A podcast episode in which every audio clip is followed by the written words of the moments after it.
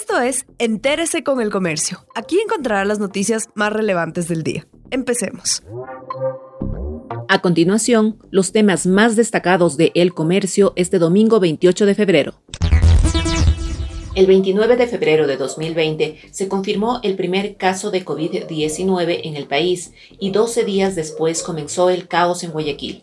Los reportes del Ministerio de Salud comenzaron a crecer exponencialmente y Guayaquil era el epicentro. Tres factores pudieron jugar en contra de Guayaquil al inicio de la pandemia, al cumplirse un año de la emergencia sanitaria.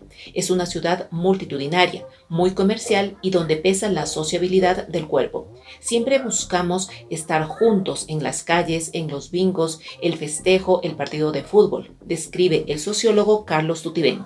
Siempre hay una excusa para una reunión. Así, en los últimos días de febrero del 2020, el país vivió un masivo feriado de carnaval y en la cooperativa Casitas del Guasmo, una de las zonas más afectadas, había piscinas y fiesta en la calle. El 12 de marzo, cuando se ordenó el confinamiento y falleció la paciente índice, ya había 59 casos en Guayas.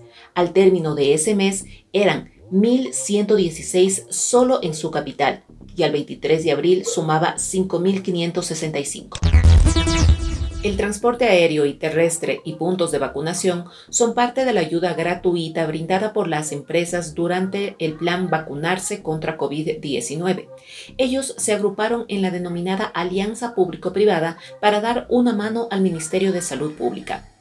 La aerolínea Latam, por ejemplo, puso a disposición de las autoridades la iniciativa Avión Solidario, con el cual trasladaron a más de 220 personas y en la movilización de las dosis dentro y fuera del país. En las empresas de transporte terrestre como Transbarreno de Grupo Difare, los conductores no tuvieron inconvenientes durante su trayecto de movilización de las dosis, una de las razones es que la flota utilizada está equipada con tecnología y monitoreo en tiempo real. Además, Fideca y TIA prestarán varios locales para servir como vacunatorios en las próximas fases de inmunización. Las universidades también apoyaron.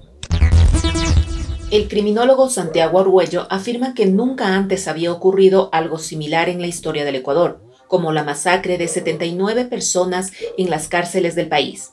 Este hecho violento se produjo este 23 de febrero.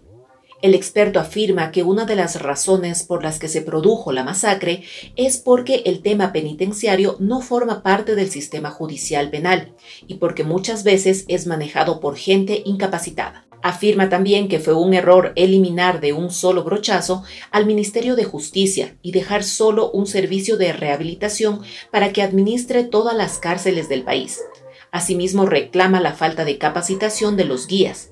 Dice que solo un esfuerzo sostenido rescatará a las cárceles. El movimiento Pachacutic ha ganado espacio político a pesar de las disputas internas. Las diferencias entre las autoridades del sector político, Pachacutic, y el brazo social, la Confederación de Nacionalidades Indígenas CONAIE, se hicieron evidentes estos días. En las marchas que hubo en Quito no acompañaron a Yacu Pérez, candidato presidencial de Pachacutic, Jaime Vargas, presidente de la CONAIE, ni Leonidas Isa, titular del movimiento indígena de Cotopaxi. Ambos dirigentes fueron protagonistas de la revuelta de octubre del 2019 y pugnaron por ser los candidatos presidenciales del grupo. Pachacutic y la CONAIE preparan un congreso y una asamblea respectivamente para definir los ejes programáticos con los legisladores, ya que son la segunda fuerza política en la asamblea. Advierten que las alianzas deben salir de decisiones colectivas, y estas serían con movimientos del centro a la izquierda. Gracias por acompañarnos. No olviden seguirnos en Facebook, Twitter e Instagram como El Comercio Com.